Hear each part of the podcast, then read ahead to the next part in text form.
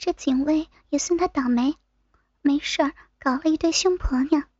现在的他只想赶快脱身，再次报仇的机会。男子汉大丈夫，能屈能伸，只要过了今晚，还怕没机会报仇吗？至少他心中是这样想的。好，还是男人爽快。一句话，刚你玩了三个女人，就算你三十万好了。操你妈的！你去抢比较快，我去嫖妓玩一个也不过三千元，服务又好，要三十万。告诉你，没有，没有也没关系，反正现在强暴是公诉罪，只要我们去告你强暴的话，就不能私下和解。你自己想想，到时你一定会去坐牢的。操，算你狠。不过我也没那么多钱，可不可以算少一点？这时的警卫很想讨价还价，可是玉芬是什么角色，哪会不知他那一点心思？于是说：“那这样好了，看你的提款卡还有多少，其余的先欠着，等你到发薪水的时候再说。”于是玉芬把他全身的信用卡及提款卡。全部搜刮出来，问了密码后，叫雅君跟美娟到附近的提款机去领钱，而他自己则跟心仪留下。接着，他看到有一条土狗在附近，好像在找食物一样，于是他灵机一动，就叫心仪留在那儿，防止警察乱来，而自己则去引那只狗来到警卫室，然后露出奸邪的笑容。喂，哥哥，不知你想不想试试更刺激的？虽然阿田不明白玉芬的用意，但一听到刺激的玩法，原本已软掉的老二，此时却又兴奋的开始硬了起来。心仪在一旁也是看得一头雾水，不知玉芬的葫芦里卖的什么药，只是不出声的静观其变。接着，玉芬就拿了警卫的警棍，然后叫心仪把刚才塞在他口中的臭抹布，要心仪塞到那警卫的口中。接着，更令人瞠目结舌的事情发生了。只见玉芬将那警棍在自己的口中含了含，接着脱下内裤，然后就把那沾有自己口水的木棍往自己的逼中塞。开始抽插了起来，这情形令当场的两人看的是女的脸红红，男的爽歪歪，而玉芬也好像忘了自己在做什么，只顾自顾自的自我安慰着。几分钟后，雅君跟美娟回来时，正好也欣赏到这令人费解的一幕。就在此时，玉芬突然停止了动作。问雅君有没有拿到钱？啊，玲玲姐，我跟你说，这个臭男人还骗我们说他没钱，结果还让我们可以拿到四十多万，你看要怎么办才好？喂，帅哥，你不是说你没钱吗？那这些钱就不是你的了，那我们拿走，你应该没意见吧？此时，警卫的口中被抹布塞住，根本不能说半句话，只能拼命的摇头。而玉芬更是在玩他一样的说：“既然你不表示意见，就是说我们可以拿走了哟，谢谢了哈。可是你的秀还没有看完，让我们继续吧。小姨，刚刚他怎么对你？现在。”你怎么对他？这叫一报还一报，看他以后还敢不敢乱搞女人。说着说着，把那刚沾有玉芬银液的警棍拿给了心仪，接着和三女之力，用力的把阿田反转过来，强行压住，分开他的双腿，将屁眼对着心仪，要他把警棍塞进警卫的屁眼中。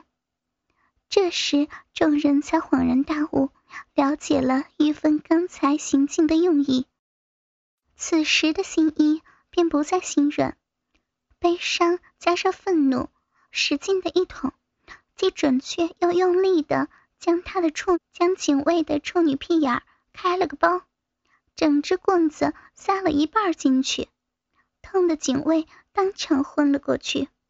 本来硬邦邦的老二也随着这一捅，瞬间软了下去。此时玉芬却不放过他。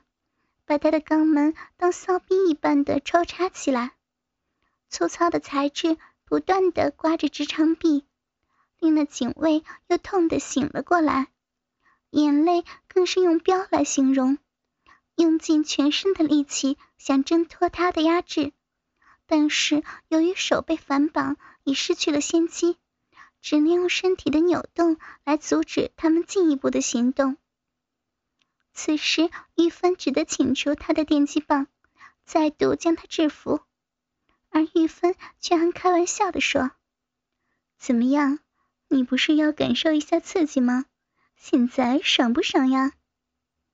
呀，我还是第一次看到男人被爆菊呢。以前在 A 片都是女人被开后庭，今天让我大开了眼界。难怪刚刚跟我一下就射了。原来你是喜欢这种的呀，真恶心！枉费刚我这么真心的对你，要给你爽。美娟还在旁边火上浇油的说着：“人家说思念总在分手后，后悔总在射精时。那警卫千不该万不该的，不顾一切的去惹到这一群疯婆娘，搞得自己已经见不得人了。”搞不好以后连工作都没了。玉芬将警棍塞入阿田的屁眼，把他口中的抹布拿掉，一行人坐上了车，扬长而去。在空气中还听得到那警卫的哀嚎声。芬姐，你对我真好，我决定以后任你差遣，我的身心都给了你了，包括你让我去跟你一起赚钱。当场，四女都感动的哭成一团，但雅君跟玉芬却使了个眼色，暗自偷笑着。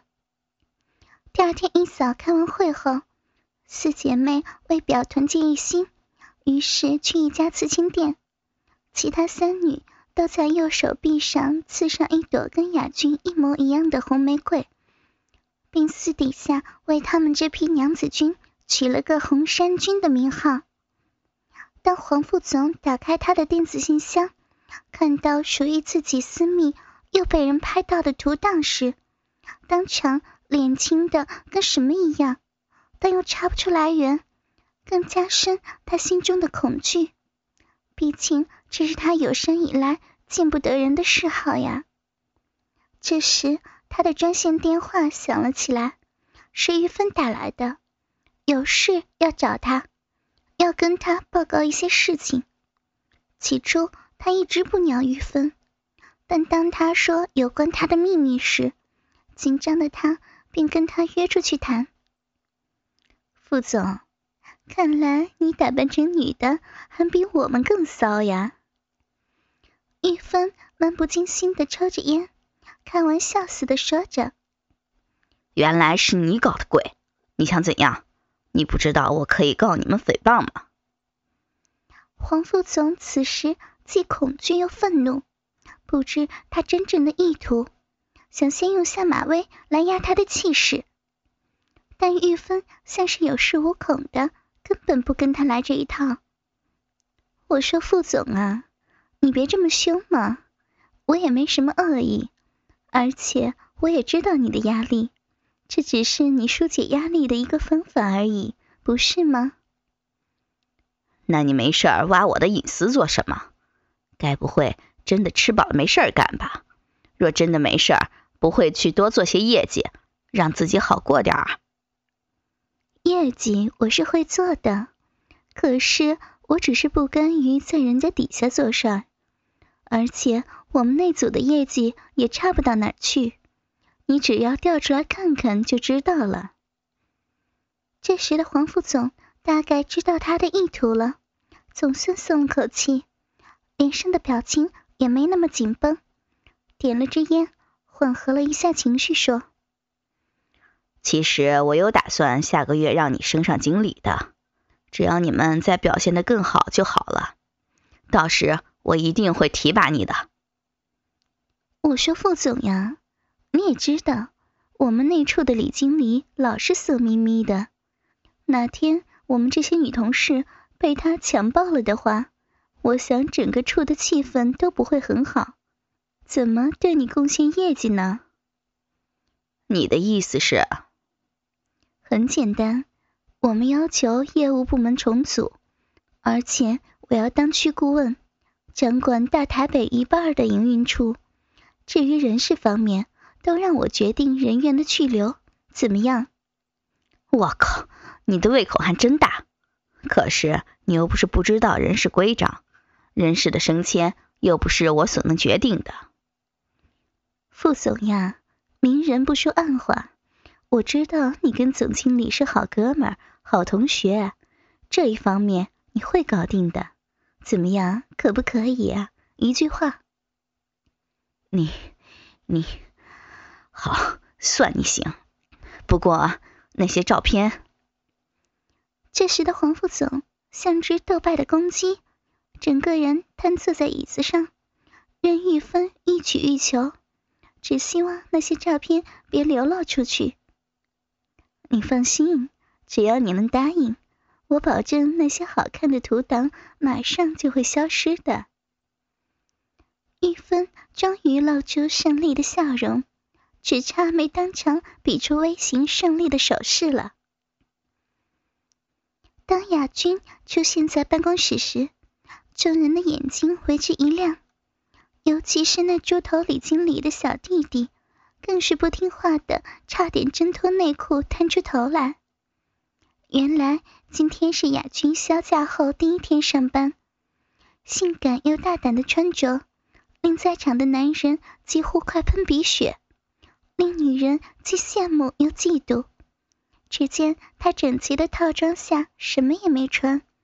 微型低胸外套下露出三十四亿深深的乳沟及三分之一的乳房，而且还只扣第一颗扣子，露出迷人的十九寸细腰及小肚脐眼上打的肚环，而超短的贴身迷你裙开旁叉到臀部下方，隐约可看到屁股肉，金色的脚链缠绕在右脚踝上。配上白色细高跟鞋及棕红色指甲油，更显得她性感风骚的气质。其实，他今天的打扮是玉芬要他这样做的，原因无他，就是要引诱李经理犯罪。而果然，李经理一下就掉入人家的桃色陷阱中。林小姐，你来我办公室一下，办一下销假的手续。色经理正强作镇定的板起面孔，做他经理应该做的事。咚咚，请进，林小姐，来来来，你在这儿签字就好了。李经理故意把文件夹放在他桌前的对面，而亚军看了看没椅子，所以他一定要弯下腰才可以牵住文件，而这样一来。不但李经理可以清楚看到他隐约露出的乳头及镶嵌在上面的花蝴蝶，而臀部露出的曲线更是一览无遗。就在雅君把皮包放在桌上正签字时，李经理又去倒水，但这时他却悄悄地把门给锁上，接着冷不防的一把抱住雅君的细腰，拉下自己的拉链。露出难看的鸡巴，把雅君的迷你裙拉到腰际。看到因没穿内裤而露出的肉洞时，马上把自己那勃起已久的肉棒插入雅君的逼中。而雅君这时露出惊恐的表情，回头看着抽插他银币的男人，害怕的说：“经理，你你在干什么？快拔出来！”别别再这样了，不然我会报警的。操，你这淫娃，谁叫你穿的这么骚，连内裤也不穿，不就是要人操你的骚逼吗？再说这是我的办公室，大家都知道是你自己进来的，没人强迫你啊，好爽！你看你还自己入猪，饮水还流的这么多，我可以说是你自己愿意的啊。此时的猪头李经理还不知道自己已掉入人家的陷阱里，还想象自己是成吉思汗，骑着他心爱的汗血宝马，驰骋在蒙古大草原上，抓着亚军的头发，痛快的从后面抽插着亚军的嫩逼，看着亚军的哭喊，化作是他爱居在香汗淋漓后所发出畅快的嘶鸣。那种不可一世征服欧亚大陆的成就感，以及在亚军逼中被露珠及肉壁包夹的快感，令他不由也跟着低吼起来，还不停的用力抽打着亚军的屁股，尤其是小屁屁上纹的可爱蓝色海豚，被他无情的巴掌打得当场变成了红色的海豚。快快停啊！你这禽兽不如的，我我一定会告你的。就算就算我的名誉没了，我也要要让不要让你好过。快停下来！李经理拉过亚军的屁话，他只当她是一个欠人草逼的淫女。而且他相信亚军应该为了面子，不可能会去报警，不然他就别想在台北混下去了。想到了此处，更是得理不饶人的猛力在亚军的骚逼中进出，一下比一下更用力、更深，操的两人都哀哀的叫着：“ 好痛啊！求求你！”别再操了，真的好痛！快快停下来，芬姐，快来救我！救命啊！你这浪女淫娃，尽管的叫吧，真爽啊！好久没这么爽了。反正这办公室的隔音很棒，你听，回音多么好听！听听我们的交合声，真是好听啊！白痴的李经理还闭上眼睛，沉醉在他那伟大的幻想中。就在他驰骋到一半的时候，突然一道闪光从边闪过，好像差点打到他的脚上一样。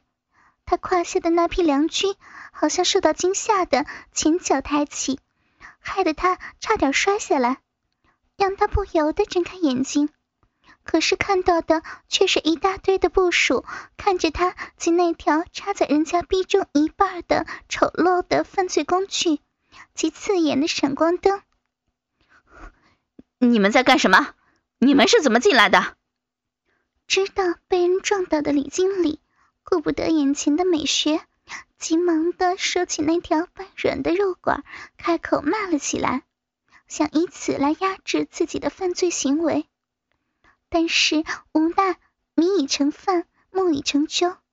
看着玉芬手中的相机及蜷缩在角落哭泣的雅君，还有部属们不屑的眼光，他终于知道自己大势已去，于是镇定的坐回椅子上，并开口说：“你们还看什么看？不会去做事儿啊？徐协理，你留下来，我们好好的谈谈吧。”把其他闲杂人等打发走后，留下玉芬及雅君。好了，我认栽了。你们要怎么样？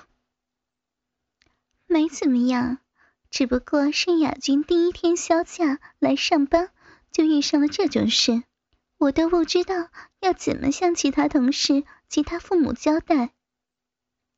芬姐，你一定要帮我做主呀！你看这禽兽不如的东西，这样伤害了我，还这么凶，好像我在勾引他一样。你你一定要帮我讨回一个公道，不然以后我怎么做人呢？这时的雅君正与玉芬坐在经理室的沙发上，雅君好像心情还没平复的哭诉着李经理的恶行。好了，你们别再演戏了，我知道一切都是由你一手安排的，对不对，徐协理？我说李经理呀，你不要这样引导错误观念好不好？我们可是良家妇女呀。再说，人家今天穿的性感一点，你就说人家在安排引诱你犯罪，这样太说不过去了吧？反正今天这情形，其他同事都看到了，可怜我们清纯的雅君的名誉就毁在你手里了。你看要怎么办才好？是我们去告你强暴呢，还是你愿意私下和解？反正现在的一周刊刚引进台湾，他们一定会对这则新闻很有兴趣的。你自己想想，你跟你的家人吧。你说，你到底想怎么样？这样吧，反正今天的情形大家都已经看到了。我想你在这职场也没有立足之地了，你不妨换个跑道，东山再起吧。至于亚军这儿，我看你就拿些钱当做是精神赔偿或是遮羞费吧。操！你们这些吃人不吐骨头的恶魔，你想把我逼死呀？门儿都没有！那好吧，既然这样，那我们法庭上见吧，亚军。我看到时要委屈你了。玉芬带着雅君起身就要打开门走出去时，被李经理叫住了。等一下，好，算我输了。你们要多少？李志成，这不是钱的问题，是有关我们女人的名声及贞操问题。不过，既然你想用钱解决的话，我想还是问问雅君的意见吧。雅君，你认为呢？玉芬姐，我看他这么没诚意解决问题，我想我还是到法院告他好了。我也没脸在这世上活了，要死大家一起死好了。雅君仍然边哭边说着，而且说的好像真的一样。林雅君，你不要得了便宜还卖乖。我已经这样退让了，你还要怎么样？其实真要上了法庭，我也不见得会输。你不要以为有那些烂照片就搞定了，别傻了，到时看谁先死。这时，雅君突然破涕为笑，从皮包中拿出录音机，在手上晃了晃，以顽皮的口吻说。如果我们那些烂照片再加上这录音带，能不能定你的罪呢？我靠！操你妈了个逼的！操你祖宗十八代生的男孩没鸡巴！原来你们真的在搞我，还演的这么像！操你妈的逼的！